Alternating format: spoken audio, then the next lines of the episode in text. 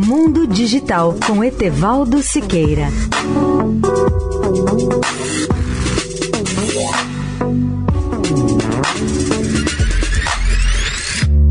Olá, amigos da Eldorado.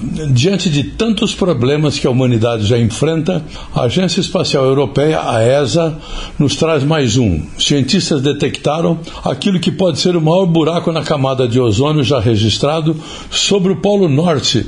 Além do buraco na camada de ozônio no Polo Sul, temos agora também no Polo Norte, que cobre uma área de aproximadamente três vezes maior do que a Groenlândia.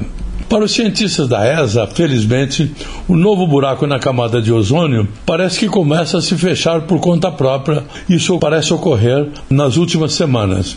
Para esclarecer melhor, lembramos que a camada de ozônio da atmosfera absorve grande parte da luz ultravioleta nociva emitida pelo Sol todos os anos na Antártida devido a mudanças sazonais na cobertura de nuvens.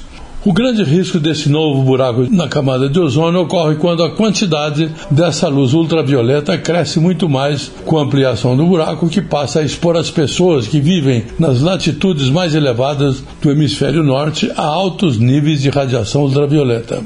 Os cientistas se surpreenderam com a notícia porque os buracos de ozônio sobre o Oceano Ártico eram muito mais raros. A última vez que um buraco de ozônio no Ártico surgiu foi em 2011 e era significativamente menor do que o buraco visto agora, disseram os pesquisadores. Martin Daberis, cientista especializado em atmosfera do Centro Espacial Alemão, esclarece que é a primeira vez que se pode falar de um verdadeiro buraco de ozônio sobre o Ártico. Etevaldo Siqueira, especial para a Rádio Eldorado.